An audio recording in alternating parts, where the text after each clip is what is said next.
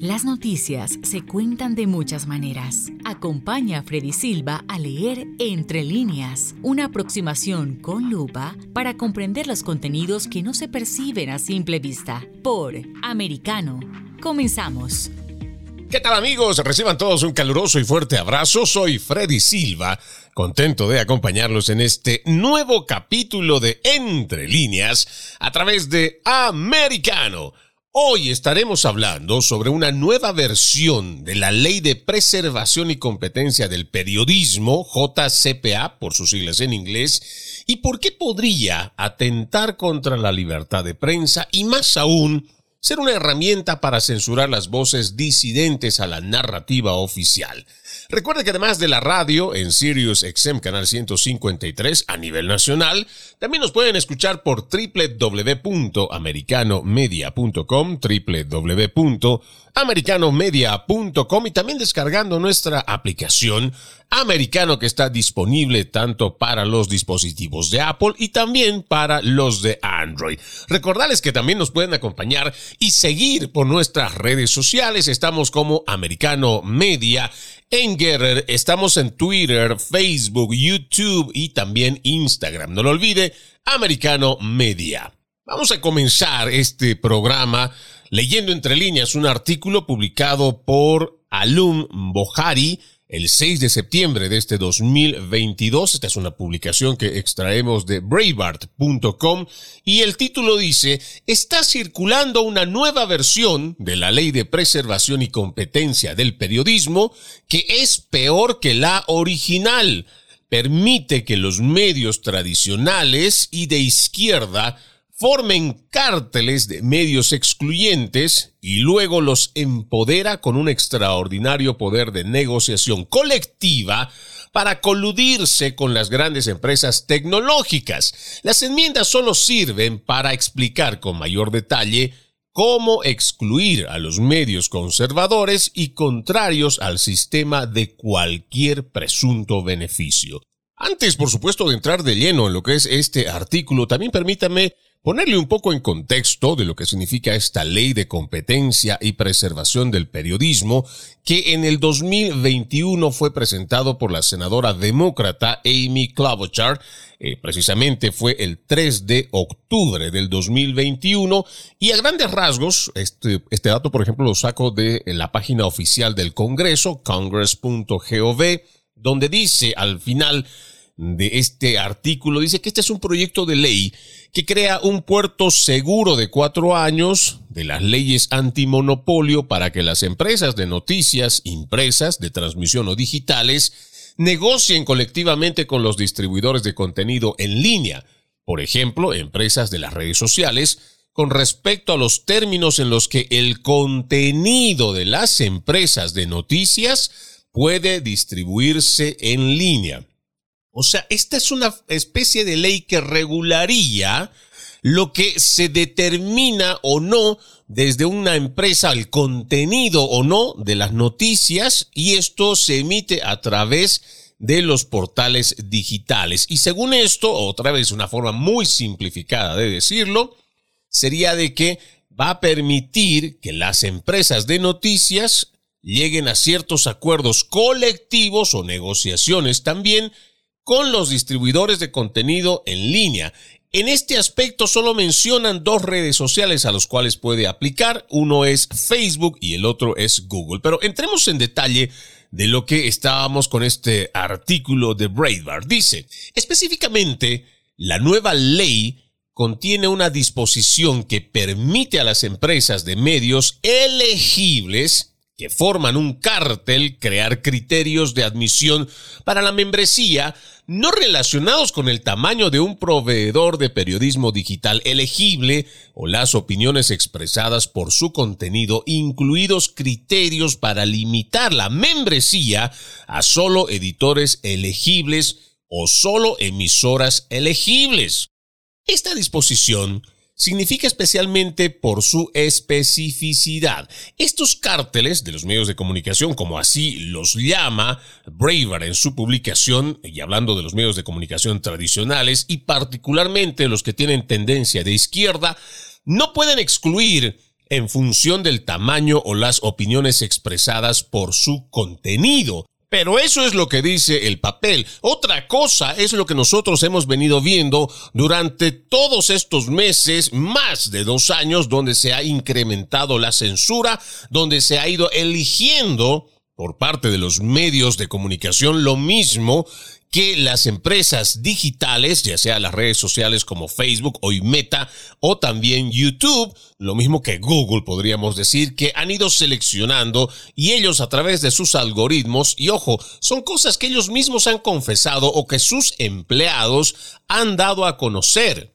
de que ellos eligen según sus criterios o sus políticas, es que permiten qué noticia es la que debe salir y cuál es la que no, según ellos, debería de ser de conocimiento público. Pero sigamos con lo que dice este artículo de opinión. Estos cárteles autoproclamados de los medios de comunicación dominantes, nosotros le decimos que son la prensa hegemónica y de izquierda, pueden excluir en función de los factores habituales, totalmente subjetivos, que siempre hacen como confiabilidad, noticias falsas, extremismo, desinformación, discurso de odio, conspiración, política de corrección, pericia, autoridad, etc. Todos estos términos son neutrales desde el punto de vista, sin embargo, cuando son interpretados por ONG o cualquier organismo de izquierda, son controladores de medios como NewsGuard y los verificadores de hechos y moderadores de contenido de las Big Tech. Inevitablemente terminan apuntando solo a un lado del espectro político con solo una muestra ocasional reprimenda de los principales medios corporativos. A ver, vamos a hacer solamente un pequeño ejercicio para ir recordando y para que nosotros podamos ver qué tan cierto es esto de que aquí determinan o no, según sus propios criterios, qué es noticia, a cuál le pueden calificar desinformación, cómo es que se califica un discurso de odio, cómo es que se dice conspiración a una política de corrección. Por ejemplo, nosotros tenemos, creo, algo que ha sido y todavía sigue siendo un trabajo que se está investigando, es la computadora portátil de Hunter Biden, el hijo del presidente Joe Biden, donde se encontró bastante documento que podría relacionar a su familia con negocios turbios con empresas del extranjero. Y más allá de esas verificaciones que está analizando tanto el FBI, que también ha dejado de, lado este trabajo que debería ser neutral para el conocimiento de la población, pero también para los intereses de la nación, lo mismo que el Departamento de Justicia, pues a través de Twitter determinaron ellos, antes de las elecciones del 2020, que esa información no se la debe dar a conocer, no se la debe exponer. El mismo Jack Dorsey fue el que dio la orden para que Twitter suspendiera, cancelara, censurara cualquier información relacionada con la computadora portátil de Hunter Biden. Y por supuesto uno llega a una deducción que es bastante obvia. Esta empresa que tiene una tendencia de izquierda lo que no quiso es perjudicar la campaña electoral de Joe Biden porque ahí existían muchos documentos que realmente iban a poner a pensar a la población sobre no solo los comportamientos indebidos, porque hay imágenes, hay videos, hay fotografías bastante burdas, grotescas, de este señor incluso drogándose o por lo menos eso es lo que se logra ver en las imágenes, y que por supuesto la gente en los Estados Unidos que es tan pro familia, o gran parte de la población que tiene valores morales judeocristianos, o que tienen una tradición judeocristiana, cuando ve este tipo de cosas, por supuesto, no los representan, y menos una familia que tiene tantos señalamientos y que estaría, de alguna manera, en estos negocios turbios, según lo que se va investigando, y se habían aprovechado del puesto de vicepresidente de Joe Biden en ese entonces para poder sacar beneficios económicos y también de poder con empresas del extranjero. Pero esto digamos en el tema de la computadora de Hunter Biden. Vayamos a otro tema que me parece también es importante dar a conocer.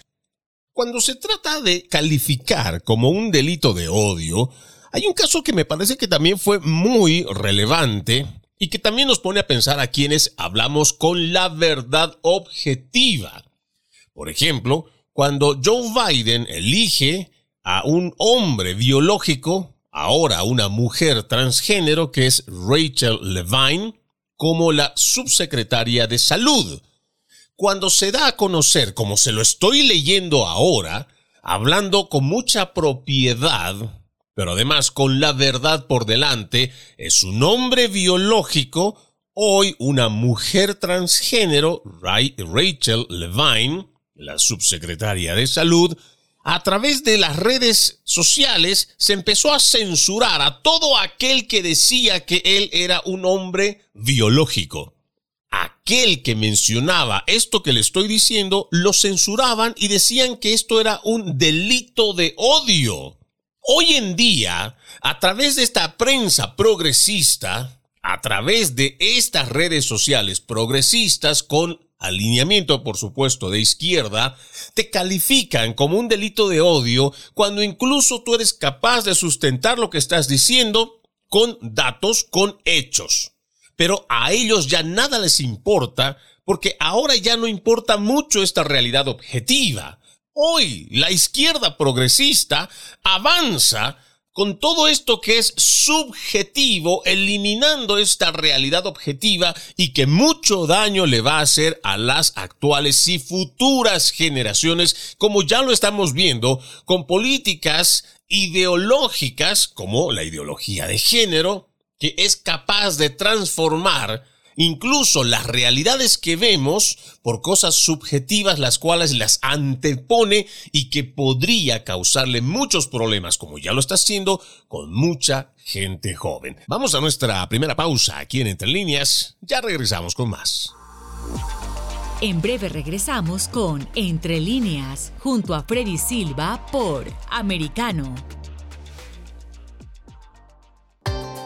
Busque su copa, siéntese cómodo y discuta los eventos más destacados de la semana en el único programa que analiza en tono relajado los temas más serios del momento. El Antídoto Rojo Extra, cada sábado, 9 pm este, 8 Centro, 6 Pacífico por Americano. Iberoamérica hoy. Un análisis de los acontecimientos políticos y sociales y su impacto en nuestra región Entrevistas con los protagonistas de los temas relevantes, puntos de vista distintos, para que saques tus propias conclusiones. De lunes a viernes en vivo, 12 pm este, 11 centro, 9 pacífico por Americano. Ideas, argumentos, posturas y visiones, sin desperdicios. Escucha, concuerda o difiere con los postulados de José Aristimuño y Jimmy Nieves, quienes debaten con vehemencia de lunes a viernes a las 9 pm este, 8 centro, 6 pacífico por Americano. En Actualidad Noticiosa con Lucía Navarro por Americano. Um, they marched me out in the front yard in handcuffs. But CNN was 25 feet from the, from the front door. I, I couldn't understand how that was possible. I was arrested, at 6.06 a.m. At 6.11, the same woman from CNN, Sarah Murray, uh, texted my attorney, Grant Smith, a copy of my indictment. Actualidad noticiosa. De lunes a viernes a las 10 p.m. Este, 9 Centro, 7 Pacífico. Estamos de vuelta con Entre líneas, junto a Freddy Silva por Americano. Gracias por continuar con Entre líneas. Recuerden que además de la radio en Sirius XM Canal 153, también nos pueden escuchar por www.americanomedia.com, www americanomedia.com. Descargue también nuestra aplicación Americano disponible para dispositivos de Apple y también de Android.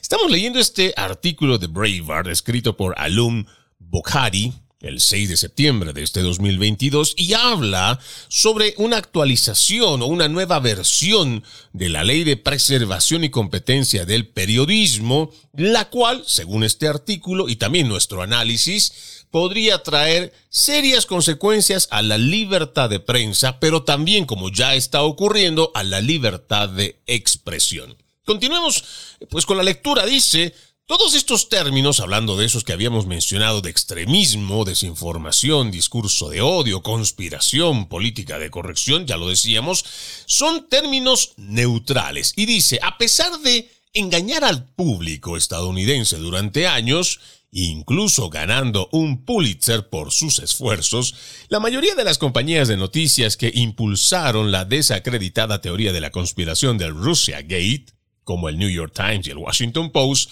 continúan recibiendo una calificación de aprobación verde de NewsGuard, mientras que los medios de comunicación que desacreditaron la teoría de conspiración como Breitbart News y Fox News son difamados como poco confiables y no confiables. Es fácil imaginar un cártel de noticias que señale los criterios de NewsGuard y los criterios de cualquier organización que se presente como un perro guardián independiente, como una excusa supuestamente neutral para excluir a los medios conservadores e independientes. No podía estar más de acuerdo con este párrafo de este artículo, porque la verdad es que se ha llevado adelante un trabajo de investigación por parte del fiscal John Durham, y vamos a ponerlo en su puesto todavía, porque esto es un trabajo que se ha determinado, sí, como una conclusión, pero que el Departamento de Justicia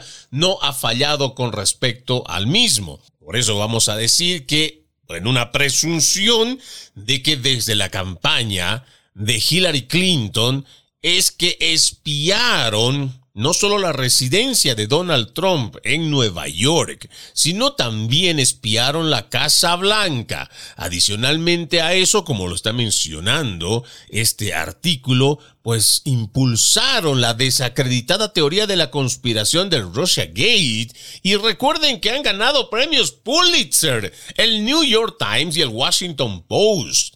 Hasta ahora, no han tenido el decoro, no han tenido la vergüenza de renunciar a este premio, por lo menos devolverlo, o hacer un nuevo trabajo de investigación basado en este informe o los múltiples informes que se han ido presentando para que lo considere el Departamento de Justicia, pero nos parece que es importante que los periodistas comprometidos con este noble oficio, pues deberían estar investigando, reinvestigando, actualizando su información para ver si eso no es cierto, que todo esto es una mentira, que este fue un engaño de la colusión rusa, la cual hizo que a la gente se le dijera durante todos los días a través de los medios hegemónicos de comunicación que hubo una colusión entre el gobierno de Rusia y el presidente Donald Trump. Totalmente falso, según otra vez el trabajo de investigación del fiscal John Durham. Pero vamos continuando con este análisis. Dice, la conclusión es que cualquier conservador o independiente, o cualquier defensor de la libertad de expresión, y mucho menos cualquier republicano que no vea este defecto fatal, está silbando más allá del cementerio y no es digno de apoyo político. Todo lo que están haciendo al apoyar este proyecto de ley enmendado además es recompensar a los editores tradicionales y de izquierda y a las grandes tecnológicas al permitirles excluir a quienes consideren que no forman parte del club. ¿Y quién creen que será? Dice la pregunta. Aquí hay una pista. La semana pasada, por ejemplo, exponen esto que me parece que es muy importante, el presidente de los Estados Unidos, Joe Biden, acababa de llamar a la mitad del país extremistas que amenazan los cimientos mismos de nuestra república. Y esto es muy cierto. Fue uno de los discursos más divisivos, pero además más de confrontación y dirigido a un público en específico, que es toda gente que cree en el movimiento MAGA. Make America Great Again. Hagamos de los Estados Unidos una gran nación otra vez. A toda la gente que cree en este movimiento, a todos aquellos partidarios que además concuerdan con las políticas, la filosofía que llevó adelante durante su administración y todavía sigue en campaña el presidente número 45 de los Estados Unidos, Donald Trump, Biden se atrevió a calificar de extremistas, pero además señaló como una amenaza para la democracia de los Estados Unidos de Norteamérica. Me pregunto yo, ¿En base a qué vamos a nosotros dar alegremente esta acusación? Porque fue una acusación al momento que tú llamas una amenaza. ¿Cómo es que se cimienta esto? ¿Y dónde están los verificadores de hechos al momento de revisar o no esta, podríamos decir, opinión pública de Joe Biden? Pero también es una expresión que lo hace a nombre de, toda un, de todo un gobierno. ¿Dónde están los verificadores de hechos para realmente ver si existe o no una amenaza por parte de MAGA a la democracia de los Estados Unidos de Norteamérica? Otro ejemplo yo le puedo dar más allá de lo que menciona este artículo. No nos olvidemos que hace unas semanas atrás, el mismo Joe Biden salió en una conferencia de prensa a decir que la inflación en el mes de julio había sido del 0%. Sí, así fue. Y esto está documentado. Y la gente puede ir a buscar a Twitter y usted va a encontrar lo que dijo Joe Biden y es textual. Él sale a decir públicamente que la inflación en los Estados Unidos el mes de julio fue de 0%. ¿Dónde están esos verificadores? ¿Dónde están esos filtros de la comunicación? ¿Dónde está ese ministerio de la verdad que es imparcial, que se presenta ante el público estadounidense y el resto de las naciones como aquellos árbitros capaces de poder identificar aquello bueno y aquello malo, lo que además va a ser o no conveniente para una población, si va a ser o no perjudicial, incluso se atreven a decir estos mismos mentirosos, estos charlatanes, a decir que una idea, un pensamiento, una expresión era capaz de llevar a la muerte. Y me estoy refiriendo a lo ocurrido durante la pandemia, donde las voces disidentes que solo cuestionaron el accionar inconstitucional de muchos de los gobiernos, incluso violando la soberanía de las naciones con protocolos que llegaron desde organismos supranacionales, todos esos pensamientos, todos aquellos que siquiera se atrevieron a cuestionar el tema de la vacuna, porque empezando por la vacuna en los libros de medicina, usted podía encontrar mucho antes del 2015, 2010, del 2000, que una vacuna era un fármaco capaz de inmunizarte, pero además era capaz de evitar la propagación de un patógeno. Eso está documentado. Pero el hecho de hablar con la verdad y decir por qué se le llama vacuna a un líquido experimental, eso te hacía un enemigo público de la salud. Y ahí tienes a las empresas de Meta, como por ejemplo Instagram, que aquel que se atrevió a cuestionar la eficacia, la efectividad de una vacuna contra el COVID-19, lo prohibieron de que la gente pueda compartir su contenido no permitieron que además podrías etiquetar a esa persona para que otros también compartan la información. Y ojo, muchos de estos datos fueron expuestos por científicos, por médicos, por personas comprometidas con sus pacientes y además llevando en alto su juramento hipocrático de defender y cuidar la vida. Mucha de esta gente fue censurada por estos mismos medios de comunicación porque ellos interpretaron a través de sus políticas internas privadas que sus políticas eran más importantes, que sus políticas eran mucho más de peso que la misma constitución de los Estados Unidos que permitía una libre expresión. Y digo permitía porque esta gente se está encargando de eliminar esta libertad de expresión en nombre del bien común, en nombre de la amenaza. Y esto es lo que está pasando y por eso es que también hacemos mención este programa con respecto a la actualización de esta nueva ley que podría ahondar lo que ya estamos viendo como un hecho, de que ya las redes sociales están actuando como el nuevo Ministerio de la Verdad y son los encargados de censurar y ellos son los que dicen que puede y no debe saber la gente.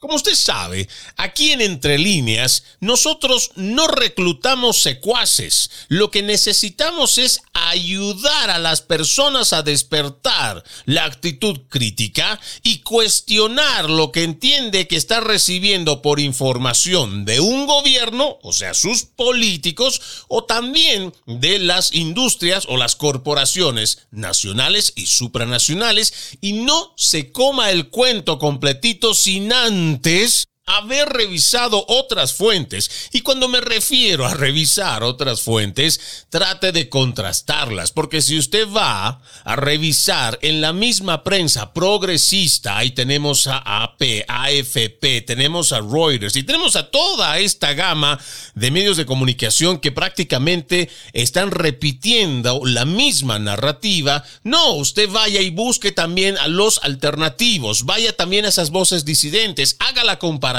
y vea, oh, ¿por qué están cuestionando ellos sí? Porque ellos no lo cuestionan, porque ellos avalan como si fuera un hecho algo que viene desde un gobierno cuando en realidad la prensa lo que tiene que hacer es cuestionarla. Este tipo de actitud es el que tenemos que practicar y lo tenemos que hacer a diario porque lo que se viene y lo que ya está encima de nosotros es una censura tenaz, bastante agresiva y tal parece que se va a ir incrementando aún más. Vamos a una nueva pausa. Ya regresamos con más. En breve regresamos con Entre líneas, junto a Freddy Silva por Americano. Una mirada global de la influencia de Medio Oriente en el mundo occidental, junto a Hannah Beris, cada sábado en Israel hoy, 2 p.m. Este, 1 Centro, 12 Pacífico, por Americano. Los avances científicos y tecnológicos relevantes, Internet, redes sociales y el mundo de los videojuegos en Tech Talk con Pablo Quiroga. Conéctate de lunes a viernes, 2 p.m. Este, 1 Centro, 11 Pacífico, en vivo por Americano.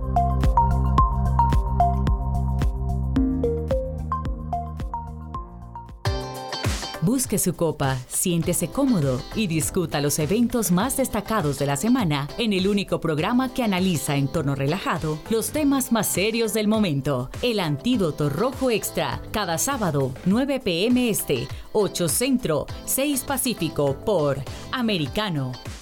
Isabel Cuervo y su equipo indagan y rastrean los hechos para ofrecer una mirada profunda a las noticias, sus causas y consecuencias. Periodismo de investigación. Cada sábado, 7 p.m. Este, 6 Centro, 4 Pacífico, por Americano.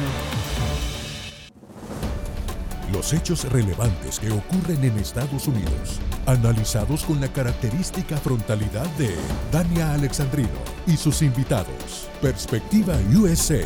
Conéctate de lunes a viernes, 8 p.m. Este, 7 Centro, 5 Pacífico. En vivo por Americano. Infórmate con Lucía Navarro de los temas importantes del día que impactan tu vida. Conoce el contexto de los hechos con el análisis de especialistas. Únete a Actualidad Noticiosa de lunes a viernes a partir de las 10 pm este 9 Centro 7 Pacífico por Americano. Vive en la verdad. Somos americano. El análisis de la actualidad política de los países del sur de Latinoamérica y sus consecuencias en el continente, junto a Marcelo López Macía, de lunes a viernes, 10 a.m. Este, 9 Centro, 7 Pacífico, por Americano. Donde están los hechos, somos Americano. Estamos de vuelta con Entre líneas, junto a Freddy Silva por Americano. Gracias por continuar con Entre Líneas. Hoy estamos revisando una nueva versión de la Ley de Preservación y Competencia del Periodismo, JCPA por sus siglas en inglés, y que podría traer más censura de la que ya estamos viendo a través de las redes sociales. Estamos con un artículo de braver.com y nos quedamos leyendo una parte que nos parece muy importante y que habla sobre las voces que se están pronunciando en contra de esta actualización que se está presentando. Dice, afortunadamente, varias voces importantes se están pronunciando en contra de la JCPA impulsada por cabilderos. Numerosos testigos ya han dicho sobre las fallas del proyecto de la ley ante el Senado y la Cámara, incluido el galardonado periodista Glenn Greenwald, el ex periodista local Dan Gaynor y el ex ejecutivo federal antimonopolio, doctor Daniel Francis. El liderazgo del Partido Republicano en la Cámara de Representantes condenó ya el proyecto de ley y el líder del Partido Republicano, el representante Kevin McCarthy, ha calificado como la antítesis del conservadurismo y el miembro de mayor rango del Comité Judicial, el representante Jim Jordan, lo advirtió, se utilizará para suprimir la competencia. Ellos, refiriéndose a los medios de comunicación, lo usarán al final para discriminar a las personas que no encajan en su categoría, que no se definen como la prensa, ¿y quién va a determinar esa definición? Es lo que hizo la declaración Jim Jordan. Y me parece que es muy acertado lo que dice el representante republicano, porque a diestra y siniestra los empleados de estas corporaciones de redes sociales pues han determinado por medio de sus algoritmos qué calificar como bueno, como malo, como una amenaza, como algo que podría atentar a la democracia. Y ojo, aquí también hay un punto que debemos eh, poner en consideración. Y se trata de cómo estamos viendo en asimetrías esto de la información y no solo la información como tal, sino el hecho de que las grandes redes sociales saben todo de nosotros. Ellos están cada segundo recolectando información nuestra. Usted tiene un número de celular, usted tiene un teléfono celular más bien, y usted cuando está utilizando un sistema Android, lo mismo que un sistema Apple, ellos registran porque cada celular es lo mismo que una computadora, tiene registros de lo que se está utilizando. Usted se levanta, por ejemplo, a las 7 de la mañana, a las 6 de la mañana, a las 8 de la mañana. Ellos tienen, y cuando me refiero a ellos nuevamente, son todas estas corporaciones tecnológicas, lo que llamamos como la Big Tech. Ellos tienen un registro de que usted se levanta muy temprano o se levanta muy tarde y lo primero que hace seguramente como a muchos nos pasa agarrará el teléfono, revisará si tiene algún mensaje o buscará algún tipo de información. Ellos saben y están recopilando esos, esos datos si usted se está levantando temprano y cuál es su primera actividad. Hay otros que podrán ir, no sé, al baño, caminar a prepararse el desayuno, otros se prepararán solamente un café, otros ni siquiera eso y tal vez directamente son de una costumbre de levantarse y salir de la cama y vámonos para trabajar. Pero esa recolección de datos lo vienen haciendo estas empresas tecnológicas. Ellos saben también cuáles son tus gustos. Ellos saben qué número de zapato calzas. Ellos saben cuáles son tus deportes favoritos. Ellos saben cuáles son tus series favoritas. Ellos saben mucho de ti. Pero la pregunta sería, para todo el que me está escuchando, ¿cuánto sabes tú de estas empresas tecnológicas? ¿Cuánto conoces tú, empezando de quienes lo dirigen, quienes son en su junta directiva, los que toman las determinaciones de qué se permite o no en esta red social? ¿Qué sabes tú de la ideología o la filosofía política que tienen estas personas? Porque aparentemente, y solo por ponerle un ejemplo, hemos visto que en Twitter tienen una gran tendencia por las políticas socialistas, son demasiado evidentes al momento de apoyar políticas de izquierda, son demasiado evidentes al corroborar una agenda globalista, el respaldarla además, pero nosotros no sabemos quiénes están realmente detrás. O bueno, los pocos que lo saben, es porque han tomado el trabajo y la molestia de investigar quiénes son los que toman las decisiones. El otro día había publicado yo en mi cuenta de Instagram un video sobre las corporaciones y también cuáles son esos 10 principales fondos de inversión, los cuales hoy tienen su participación en gran medida en la industria energética, en los medios de comunicación, en la industria farmacéutica, en la Big Tech, en las redes sociales, también están metidos o tienen su dinero invertido en la producción de alimentos. Cuando hablábamos, y solo por mencionar una de estas compañías, porque de las 10 más importantes podríamos decir BlackRock, Vanguard Group, Chase Morgan, hay muchos que son de los Estados Unidos, creo que de los 10 más importantes del mundo, 8 son y están con base en los Estados Unidos. Y cuando mencionaba esto, leí un comentario que decía que las corporaciones son pragmáticas y que como son un ente pragmático, ellos no toman decisiones. Y que eso de que pensar de que son estos eh, mm, fondos de inversión los que están llevando adelante una agenda globalista no tendría sentido.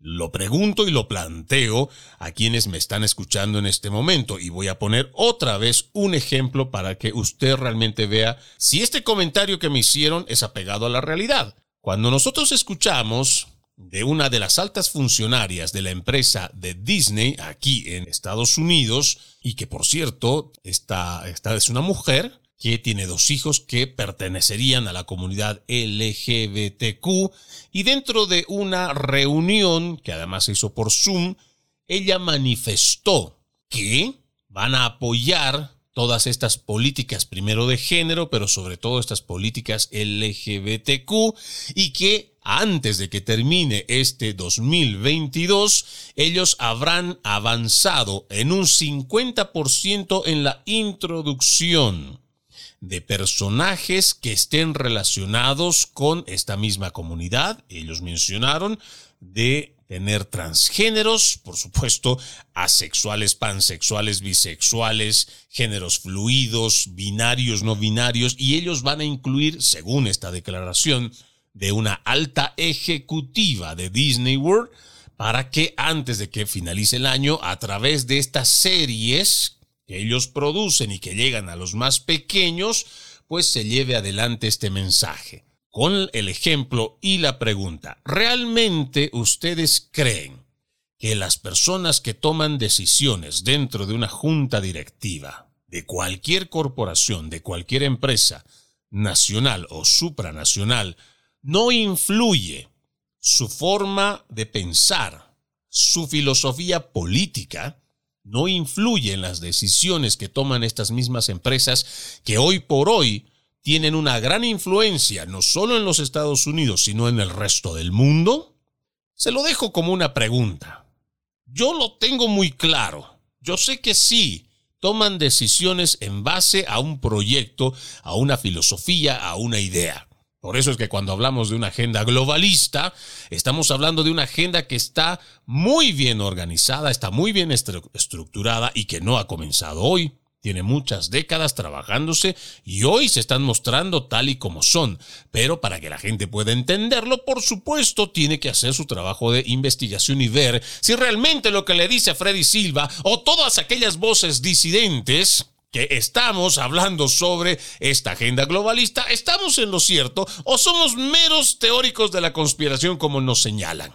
Es importante que las personas reconozcan de que existe información que está siendo manipulada, que existen corporaciones que han tomado o han comprado esta forma de transmitir un cambio en la idea, el paradigma, en los comportamientos y es por eso que estamos viendo cambios muy abruptos, muy rápidos, porque existe una ingeniería social de por medio llevada adelante precisamente por los medios hegemónicos de comunicación.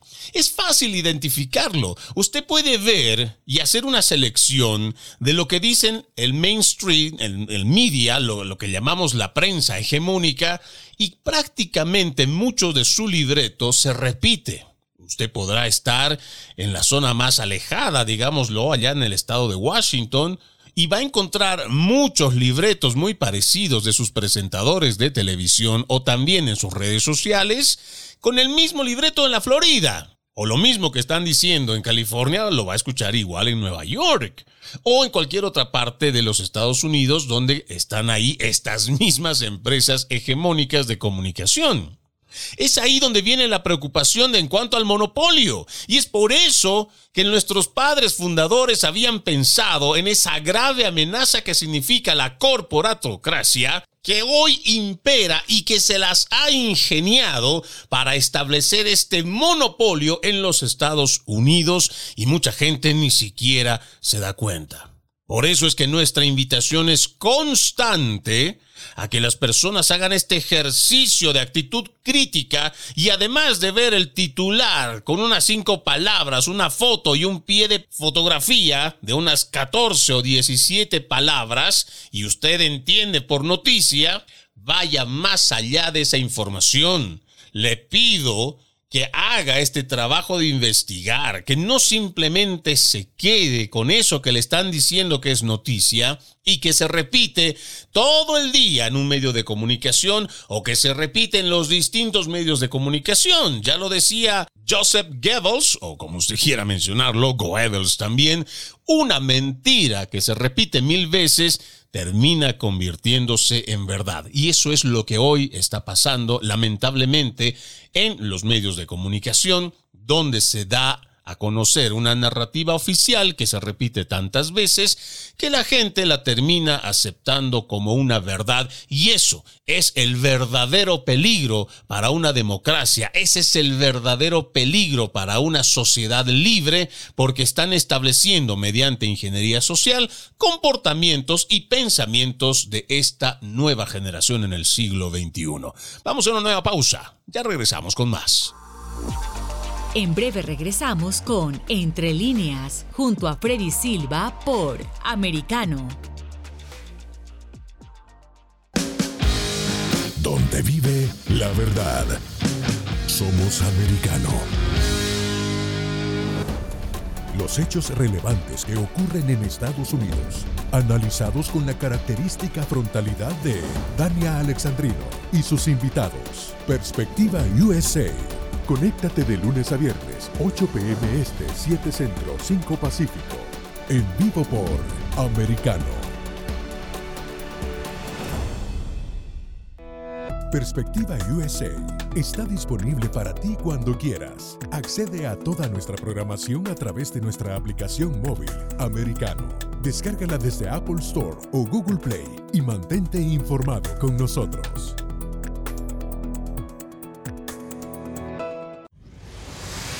Diego López y Dianelis Guerra comentan y analizan el acontecer deportivo, torneos, campeonatos y la actuación de tus atletas favoritos en Deportes Americano. Sábado, 10 pm este, 9 centro, 7 pacífico por Americano. Busque su copa, siéntese cómodo y discuta los eventos más destacados de la semana en el único programa que analiza en tono relajado los temas más serios del momento. El Antídoto Rojo Extra, cada sábado, 9 pm este, 8 centro, 6 pacífico por Americano. Los hechos relevantes que ocurren en Estados Unidos, Europa, Asia y Medio Oriente, vistos con la mirada experta de la internacionalista Lourdes Subieta, en Así está el mundo, de lunes a viernes, 11 a.m. Este, 10 Centro, 8 Pacífico, en vivo por Americano. Ideas, argumentos, posturas y visiones, sin desperdicios. Escucha, concuerda o difiere con los postulados de José Aristimuño y Jimmy Nieves, quienes debaten con vehemencia de lunes a viernes a las 9 pm este, 8 centro, 6 pacífico por Americano. En Actualidad Noticiosa con Lucía Navarro por Americano. Um, they marched me out in the front yard in handcuffs. But CNN was 25 feet from the from the front door. I, I couldn't understand how that was possible. I was arrested at 6:06 a.m. At 6:11, the same woman from CNN, Sarah Murray, uh, texted my attorney, Grant Smith, a copy of my indictment. Actualidad noticiosa. De lunes a viernes a las 10 p.m. Este, 9 Centro, 7 Pacífico. Estamos de vuelta con Entre líneas, junto a Freddy Silva por Americano. Continuamos con más de Entre Líneas. Recuerden que además de la radio en Sirius XM Canal 153, también nos pueden escuchar por www.americanomedia.com y puede descargar también nuestra aplicación Americano que está disponible tanto para los dispositivos de Apple y también de Android. Estamos hablando sobre esta ley de competencia y preservación del periodismo que tiene una actualización y para referirnos ahora, tengo otro artículo también de opinión que extraigo de eff.org y dice el título, la ley de competencia y preservación del periodismo no producirá ni competencia ni preservación. Es un artículo escrito por Catherine Trent Acosta y Mitch Stoltz.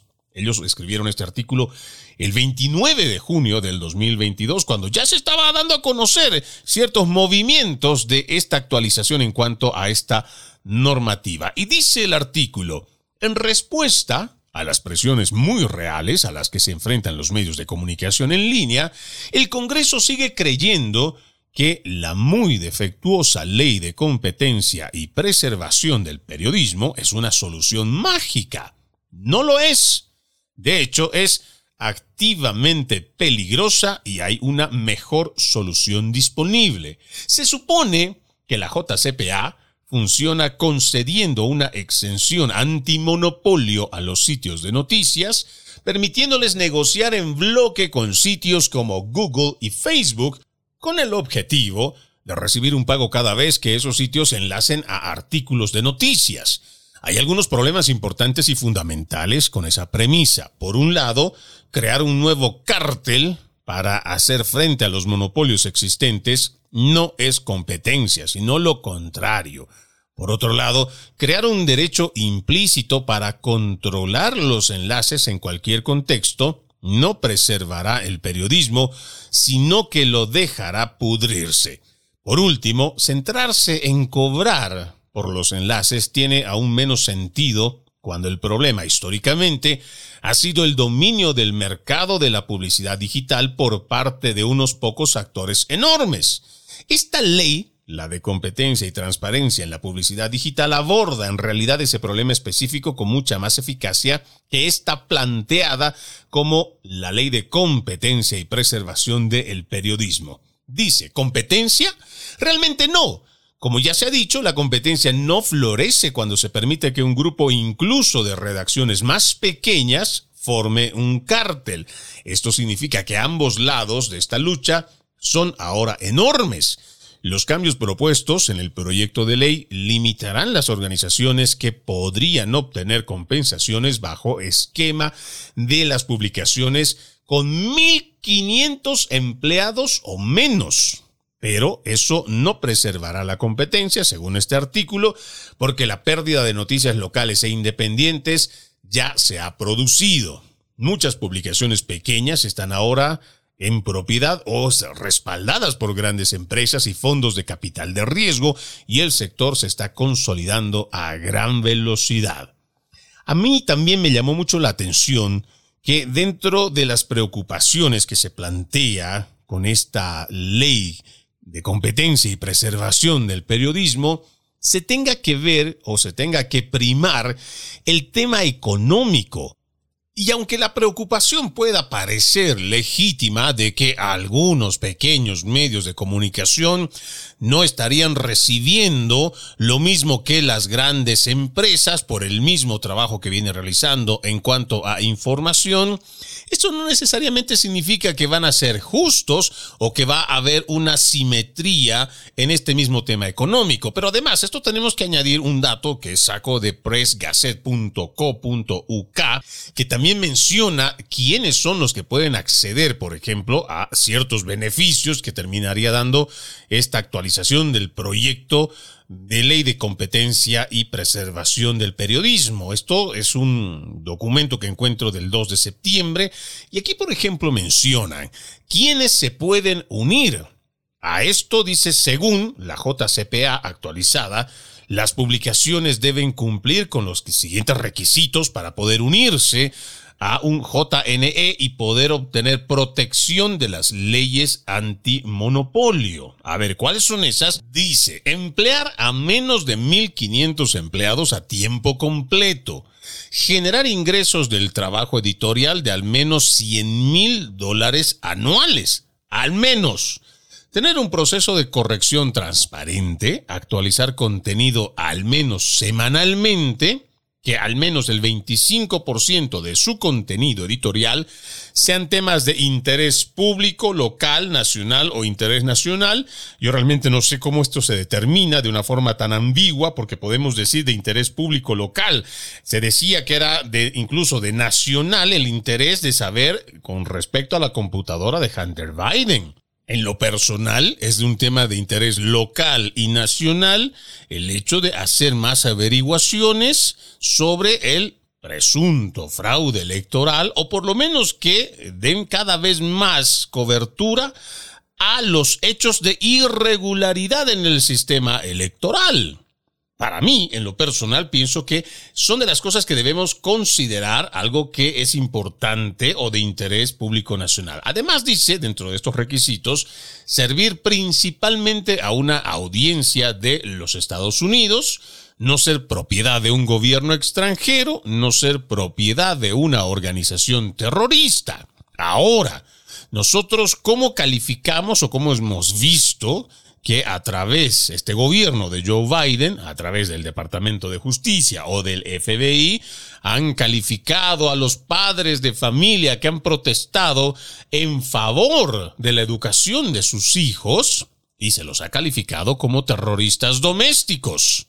¿Cómo nosotros estaríamos libres de este señalamiento si a buenas y primeras, una persona disidente que no está de acuerdo con estas políticas de género, no está de acuerdo con que a sus hijos se les tenga que estar enseñando de ser transgénero o de llevar adelante una transición que eh, por medio de una confusión lo tenga que arrastrar a una castración química o a la mutilación de sus genitales. Pero aquellos que se expresaron y que también manifestaron su preocupación, los calificaron de terroristas domésticos. ¿Qué pasa si uno de estos padres de familia, que está molesto con las decisiones que está tomando una junta escolar que ni siquiera les pregunta sobre esto, resulta que es el dueño de un pequeño medio de comunicación, y si entonces este señor es catalogado como terrorista doméstico, ¿será que él puede entrar o formar parte de una entidad de negociación conjunta, lo que llamamos la JNE? Estas son las preguntas que debemos hacernos y es importante que hagamos este trabajo de investigación y que llevemos adelante también la exposición a los demás ciudadanos de los Estados Unidos para que ellos también lo sepan. Por eso, este es un llamado y una reflexión que debemos de hacer quienes formamos parte de esta noble profesión del periodismo, porque tenemos que dar a conocer este tipo de situaciones para que el pueblo, que a última instancia es a quien llega nuestro mensaje, esté bien informado, pero también sepa qué se está tratando con estas leyes que están implementando. Vamos a una nueva pausa, amigos de Entre Líneas, ya regresamos con más. En breve regresamos con Entre líneas, junto a Freddy Silva por Americano. Somos Americano.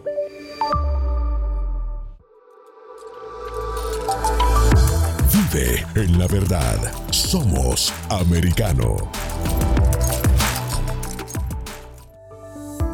Iberoamérica Hoy está disponible para ti cuando quieras. Accede a toda nuestra programación a través de nuestra aplicación móvil americano. Descárgala desde Apple Store o Google Play y mantente informado con nosotros.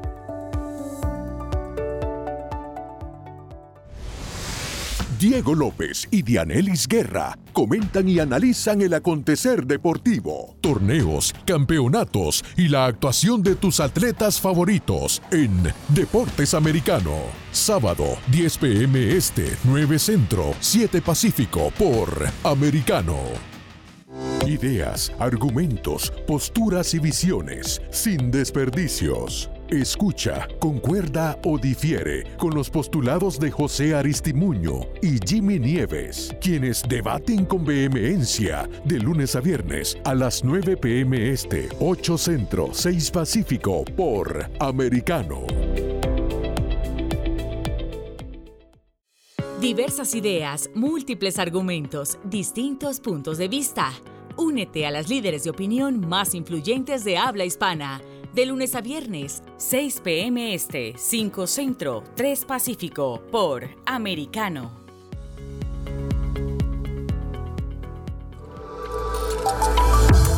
Vive en la verdad. Somos Americano. Infórmate con Lucía Navarro de los temas importantes del día que impactan tu vida. Conoce el contexto de los hechos con el análisis de especialistas. Únete a Actualidad Noticiosa de lunes a viernes a partir de las 10 pm este 9 Centro 7 Pacífico por Americano. En Actualidad Noticiosa con Lucía Navarro por Americano. They made us stand in the middle of the street so that CNN could get really humiliating shots of us, uh, although we weren't allowed to talk to each other. Uh, they'd taken both of our cell phones. Um, and then after they left me, they have to take me uh, to the booking center in Miramar to be fingerprinted and mugshot. Um, she sat. She was there for 13 hours while they tore through our house, uh, and they left the place a shambles. Meaning, they searched every square inch of the house take a draw out, dump it on the floor, sort everything out, leave it there. Actualidad noticiosa. De lunes a viernes a las 10 pm este, 9 Centro, 7 Pacífico. Estamos de vuelta con Entre líneas, junto a Freddy Silva por Americano.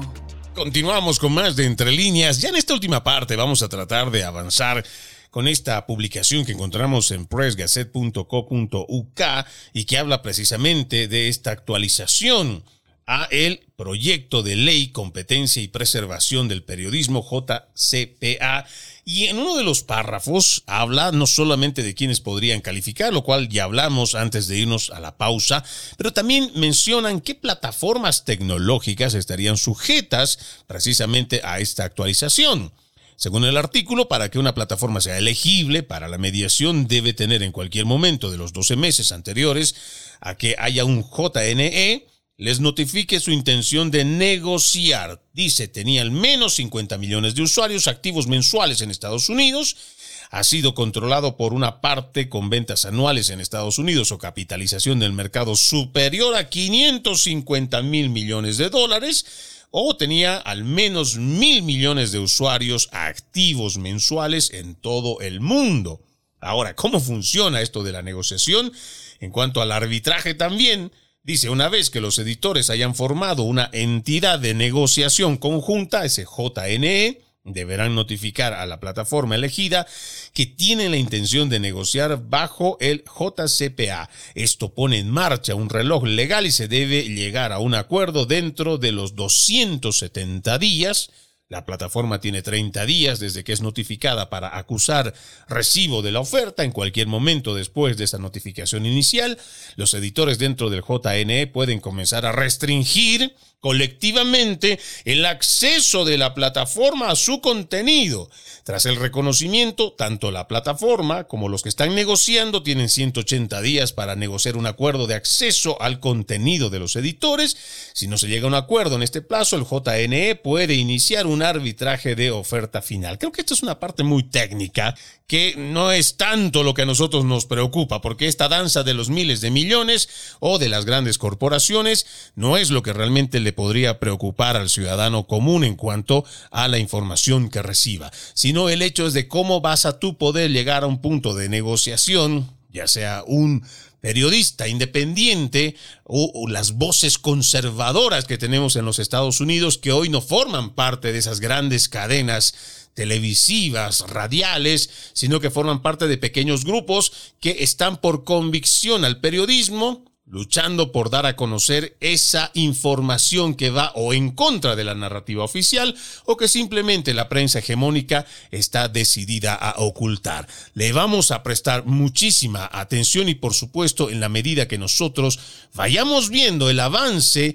de esta actualización de la Ley de Competencia y Preservación del Periodismo, JCPA, pues vamos a ir dándole a usted a conocer. Soy Freddy Silva, contento de haberlos acompañado en este capítulo. Los invito a que continúen con la programación de Americano. Ya viene Dani Alexandrino con Perspectiva USA. Permiso. Entre líneas, un programa en el que leemos un poco más de lo que está expresamente escrito o dicho. Conéctate con nosotros de lunes a viernes a las 7 p.m. Este, 6 Centro, 4 Pacífico, en vivo por Americano.